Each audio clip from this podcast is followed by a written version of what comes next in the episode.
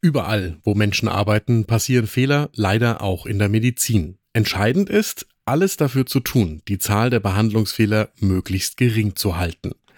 Das sagt Ellen Lundershausen, die Vizepräsidentin der Bundesärztekammer. Eine Dosis Wissen, der Podcast für Health Professionals.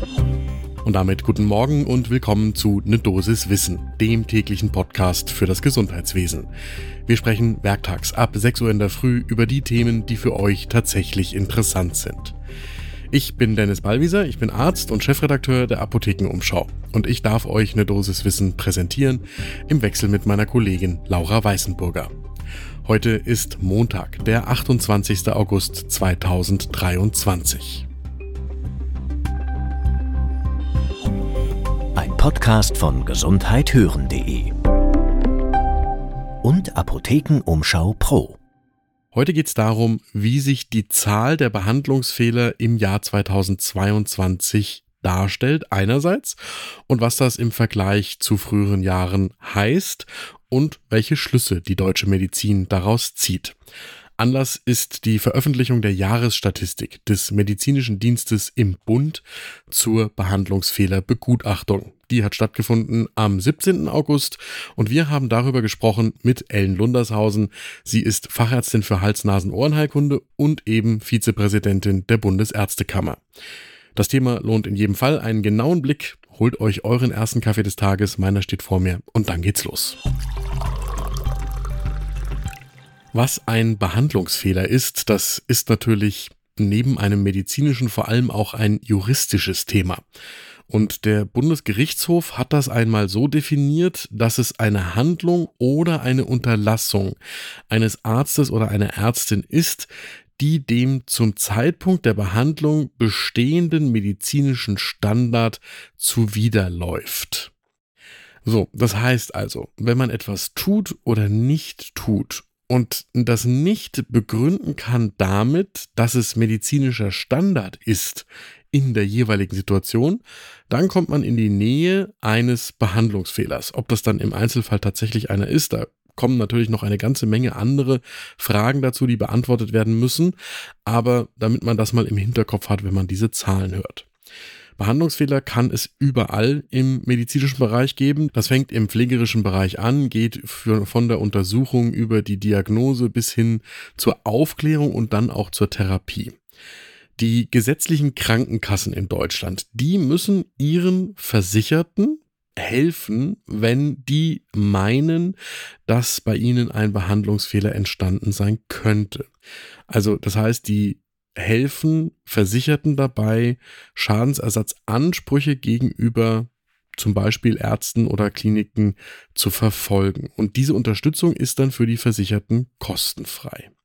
Wenn es einen Verdacht auf eine fehlerhafte Behandlung gibt, dann können die Krankenkassen ein Sachverständigengutachten beim medizinischen Dienst einholen, um feststellen zu lassen, ob es sich überhaupt um einen Behandlungsfehler handelt. So, und auf dieser Basis kommt eben jetzt die Jahresstatistik für das Jahr 2022 zu den aktuellen Zahlen.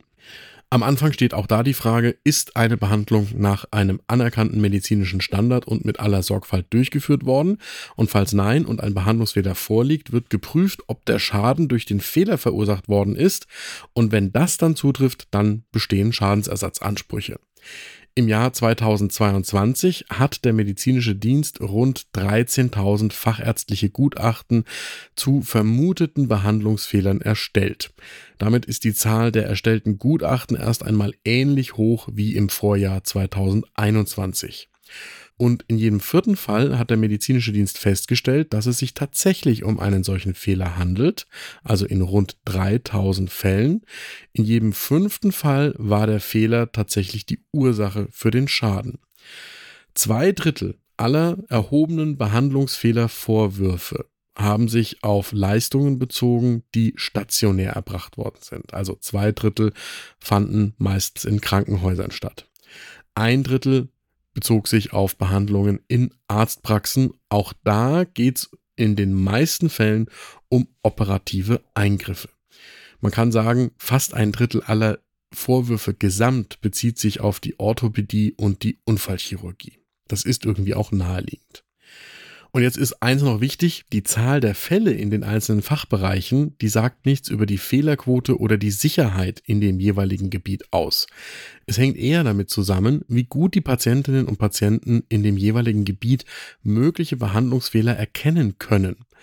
Das ist relativ banal. Also nach einer Operation, da können auch Laien häufig einschätzen, ob das gut gelaufen ist oder ob es da irgendwo Probleme gibt. Das ist bei der ausdifferenzierten medikamentösen Therapie einer internistischen Erkrankung möglicherweise für den medizinischen Laien gar nicht nachvollziehbar, selbst wenn da Behandlungsfehler geschehen sollten.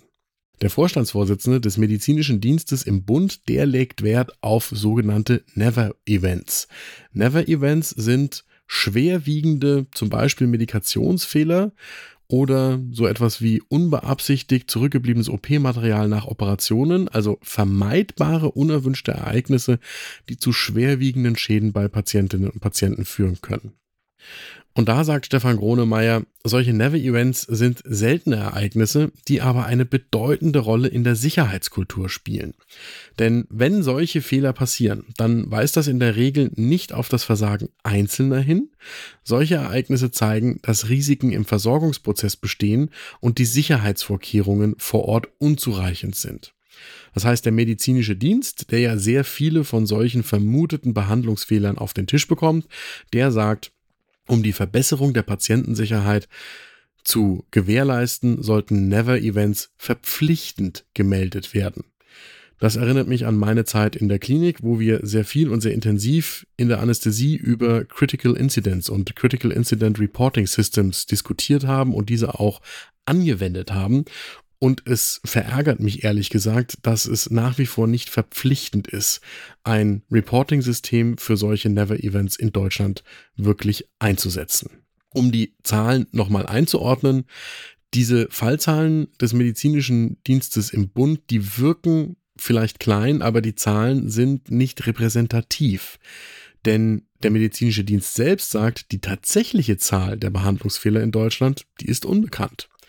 Internationale Untersuchungen, die legen nahe, dass die Zahl der tatsächlich passierenden Fehler die Zahl der daraus folgenden Vorwürfe um ein Vielfaches übersteigt.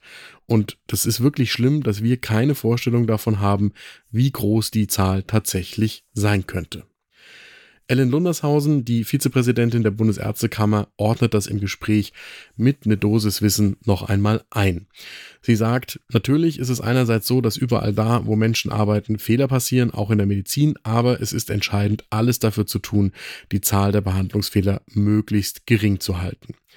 Und das heißt, es geht hier um gute Kommunikation, einen professionellen Umgang mit den Betroffenen und auch eine schnelle Kommunikation, also schnell das Gespräch mit den betroffenen Patientinnen und Patienten zu suchen. Und das Ganze, sagt sie weiter, setzt eine offene Fehlerkultur voraus. Dazu gehört auch, in der Gesellschaft offen über passierende Fehler und den Umgang damit zu diskutieren. Wir haben uns noch angeschaut, was zum Beispiel der Virchow-Bund seinen Mitgliedern für die tägliche Praxis empfiehlt. Früher galt so die Regel, dass Ärztinnen und Ärzte Fehler gegenüber Patientinnen und Patienten besser nicht einräumen sollten, weil sie ansonsten Gefahr liefen, ihren Versicherungsschutz zu verlieren. Das zum Beispiel ist heute nicht mehr der Fall. Und so sagt auch der Virchow-Bund heute seinen Mitgliedern, dass Ärztinnen und Ärzte nicht nur offen gegenüber Patientinnen und Patienten kommunizieren sollen, sondern auch wahrheitsgemäß über alles aufklären sollen. Also da gehört dann auch dazu, um Entschuldigung zu bitten, wenn an irgendeiner Stelle etwas schiefgelaufen ist. Ein anderes Thema, und da kommt jetzt dann wieder das Recht sehr deutlich ins Spiel, ist die Frage, ob man tatsächlich eine Schuld anerkennen kann im Gespräch. Und das heißt, natürlich ist es wichtig, als Ärztin oder Arzt sich immer abzusichern, was man sagen darf und was man nicht sagen sollte. Denn so wichtig wie der offene Umgang mit Fehlern auf der einen Seite ist natürlich auch, dass Ärztinnen und Ärzte keine negativen Erfahrungen machen, wenn sie offen kommunizieren. Denn nur dann kann sich die Fehlerkultur auch positiv entwickeln. Was für euch, wenn ihr im Beruf steht, dazugehört, ist natürlich, dass falls euch irgendwo etwas passiert, falls etwas schiefgegangen ist, immer auch dazu gehört, eure Haftpflichtversicherung umgehend über alles zu informieren, was zu einer Haftung führen könnte. Da gilt so die Regel, spätestens innerhalb einer Woche sollte man das gemeldet haben. Wenn euch das weiter interessiert, da gibt es einen Link bei uns in den Shownotes zum Virchobund, wo für euch gute Tipps zu finden sind. So, mein Fazit aus der heutigen Folge ist, wir haben noch eine ganze Menge zu tun, einerseits beim Thema Patientensicherheit und andererseits beim Thema Fehlerkultur. Und das ist ein enorm wichtiges Thema, dem wir in der Ärzteschaft deutlich mehr Gewicht beimessen sollten. Das war eine Dosis Wissen für heute. Die nächste Folge gibt es morgen ab 6 Uhr in der Früh, überall da, wo ihr Podcasts findet. Und wenn euch diese Folge gefallen hat, dann lasst uns doch eine gute Bewertung da. Zum Beispiel bei Apple Podcasts oder Spotify. Ein Podcast von gesundheithören.de und Apothekenumschau Pro.